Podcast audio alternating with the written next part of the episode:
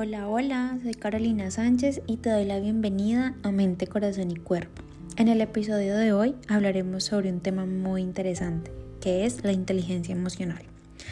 Este es un tema que se ha vuelto muy famoso en nuestro vocabulario, pero que muchas veces no sabemos con exactitud qué significa, ni tampoco sabemos cómo abordarlo con responsabilidad, ni para nosotros mismos ni para quienes nos rodean. Muchas veces le decimos a alguien que se siente de X manera porque le hace falta esa inteligencia emocional. Pero, ¿qué es esa inteligencia emocional? ¿Cómo se aborda? ¿Cómo se maneja?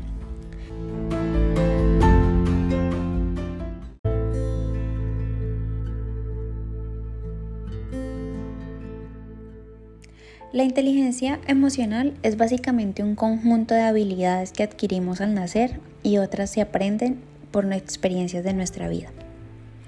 Yo tomo esta inteligencia emocional como una parte básica y fundamental para poder existir. Y tú dirás que es un poco exagerada de mi parte y que hay cosas más importantes. Pero es que si no aprendemos a manejar nuestras emociones, tomar decisiones y afrontar situaciones específicas será más complejo y los procesos durarán un poco más en sanar o simplemente darles un cierre.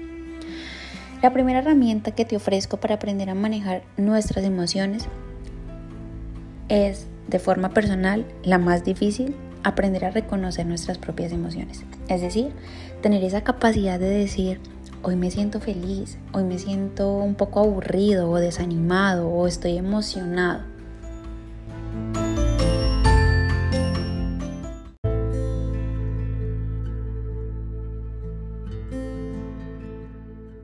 Esto tomará un poco de tiempo aprenderlo, pero si todos los días hacemos el ejercicio en centrarnos en cómo nos sentimos o qué situación nos llevó a sentirnos de esa manera, se irá haciendo más fácil de aprender a manejarlo. Lo que nos lleva al segundo punto, aprender a manejar nuestras emociones.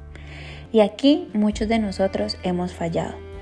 Por ejemplo, digamos que yo estoy aquí haciendo la fila o la línea para pagar algo. Llevo mucho tiempo esperando y cuando ya casi es mi turno, el cajero cierra su caja y se va. Tú simplemente te llenas de ira, gritas e insultas sin medir las consecuencias de esta situación.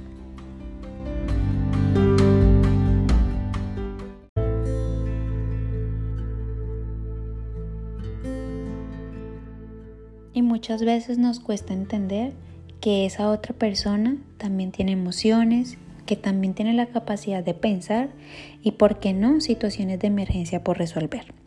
Lo que nos hace llegar al tercer punto, la empatía.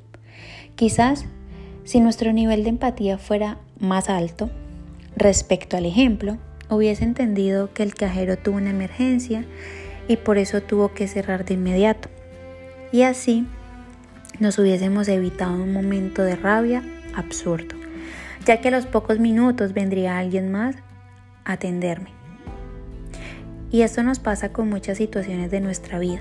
La mayoría de veces solo nos centramos en qué siento o pienso yo y se me olvida que las personas que están a mi alrededor o me escuchan se pueden ver realmente afectadas.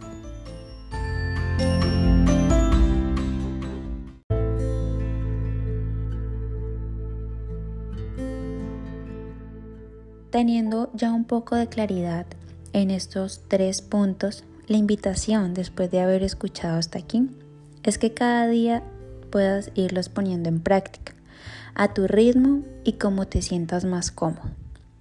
Recuerda que esto es solo un pedacito de todo el maravilloso mundo de las emociones. Te agradezco muchísimo por haber escuchado hasta aquí Espero hayas disfrutado este espacio y que esta información sea de gran ayuda para ti. Nos vemos en el próximo episodio. Chao, chao.